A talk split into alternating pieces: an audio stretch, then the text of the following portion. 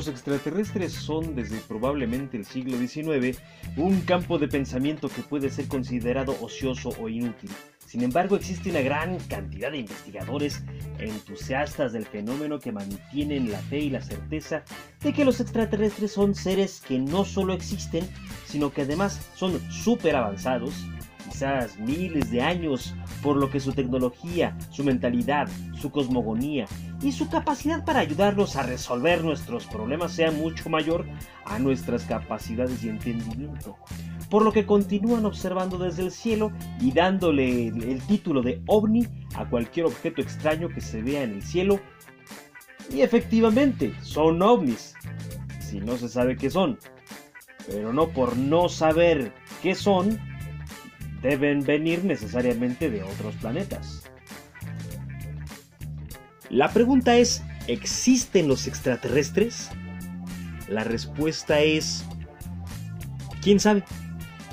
Lo que no existe es evidencia real de que seres inteligentes de otros planetas nos visitan desde hace años o siglos, como dice Giorgio Zucalos, ¿no?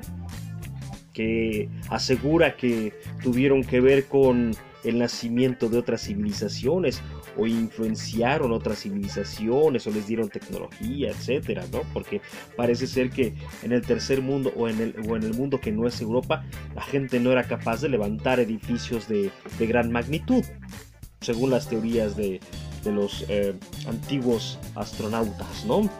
Eh, lo que tenemos son historias, montajes, hechos por cuates salidos de quién sabe dónde eh, que entre más locas y disparatadas sean sus historias, más probable es que no sean ciertas. Eh, pero lo curioso también es que resultan ser tipos que quién sabe de dónde salieron, que, o que son exmilitares o excientíficos que estuvieron en contacto con naves extraterrestres o con alienígenas o con tecnología o con materiales de otro planeta o con recetas nuevas para hacer la salsa taquera más picosa. El dilema no es que haya vida extraterrestre o no, el problema es que la probabilidad de que podamos saber si existe vida más allá de nuestro sistema solar es realmente muy difícil y si además de que es vida inteligente también nos visita desde hace siglos, es todavía más remota. Sin embargo, siguen habiendo personas que te cuentan, que nos, que nos muestran historias y supuesta evidencia de que, de que así ha sido, de que nos han visitado desde hace muchos siglos. Pero, ¿quiénes son estas personas? Edward Albert Meyer, mejor conocido como Billy Meyer, es un agricultor de la parte baja de Suiza que dice haber sido contactado haber viajado en una nave espacial y haber viajado también por el tiempo. Conoció habitantes de las Pléyades y mostró como evidencia fotos de un pterosaurio sacado de un libro de dinosaurios editado en Checoslovaquia y de dos mujeres que nombró como Asket y Nera, quienes resultaron ser dos coristas de un programa especial de Navidad de los Estados Unidos conducido por Dean Martin. Ellas eran Michelle Delafave y Lindsay Bloom Nutter, cuyas imágenes fueron tomadas de fotografiar directamente la televisión durante una transmisión. Y a pesar de que la historia de Billy Mayer ha sido desmentida en una N cantidad de ocasiones por diversos medios en distintas ocasiones a lo largo de los años, porque esto eh, lo mostró por allá de los años 70 existe gente que sigue manteniendo vivo el cuento, la historia, el relato fantasioso de Don Billy Mayer.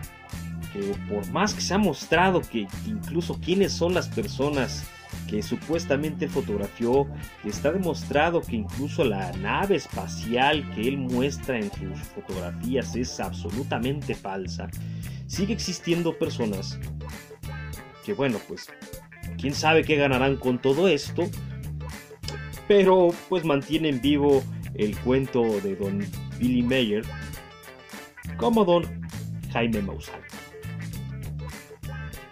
Sixto Paz Wells es un conferencista peruano supuestamente contactado desde los 18 años en su natal Perú por extraterrestres que lo llevaron a Ganímedes, una de las lunas de Júpiter.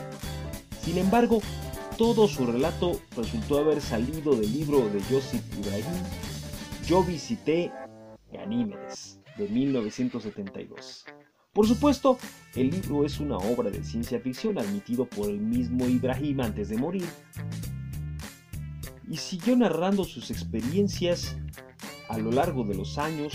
Se hizo muy famoso en los años 80, incluso llegó a venir a México al programa de Nino Canún y usted qué opina. Dio la vuelta al mundo con sus historias de contacto extraterrestre, incluso en 1994 en un programa de televisión en España llamado La Máquina de la Verdad, Paz se sometió al polígrafo, donde el resultado que se arrojó fue que Sixto Paz mentía al decir que había visitado Ganímedes.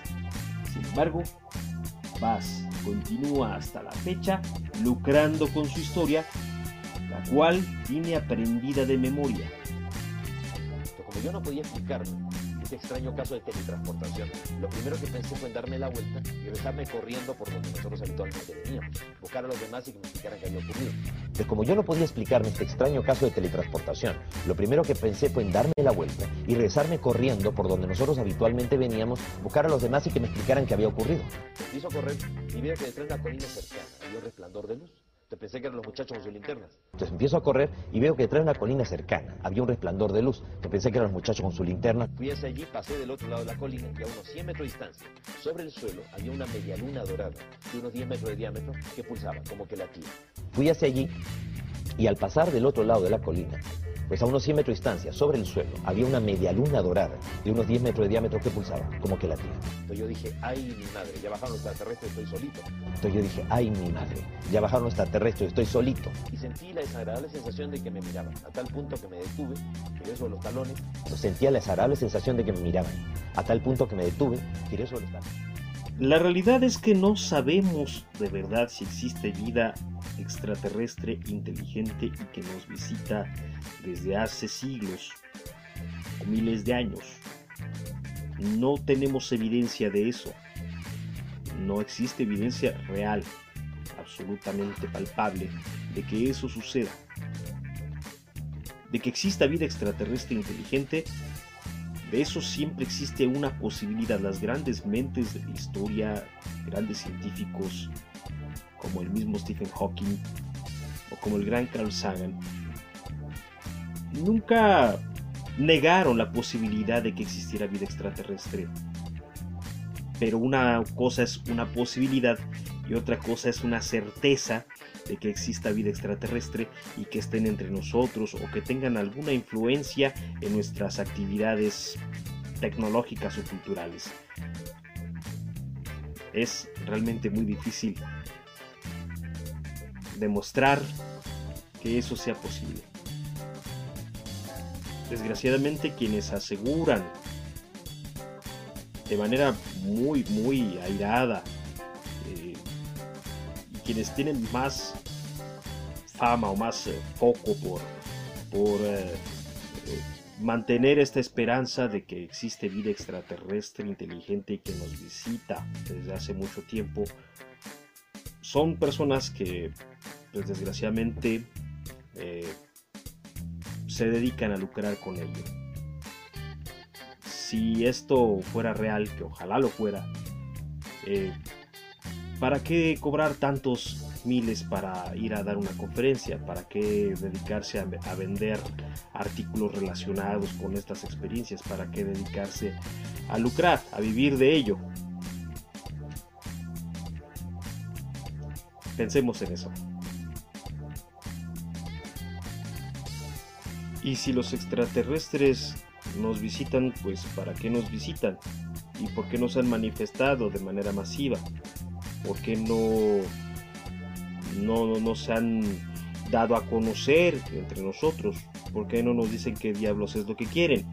¿Por qué no contactan con gente que no esté alejada del mundo o, que no sea gente que, sea gente a la que se, le pudiera creer, gente a la que de verdad le creyeras que visitó gente extraterrestre, no cuates salidos de quién sabe dónde, de, la nada, este, que antes era nadie y de pronto se les ocurrió que, sí vi que, encontraron extraterrestres y que se los llevaron a dar la vuelta por la galaxia y que regresaron con absolutamente ninguna prueba, ¿no?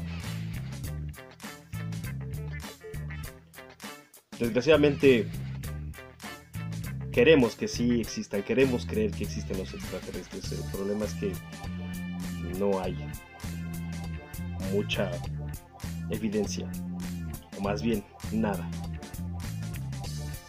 Si les gusta este canal, síganlo, suscríbanse y compártanlo para que sus amigos se enteren que existe un cuate diciendo barbaridades aquí en YouTube. Nos vemos y hasta pronto. Aunque haya solo algunas o millones de civilizaciones galácticas avanzadas, no deberían haber venido ya a la Tierra.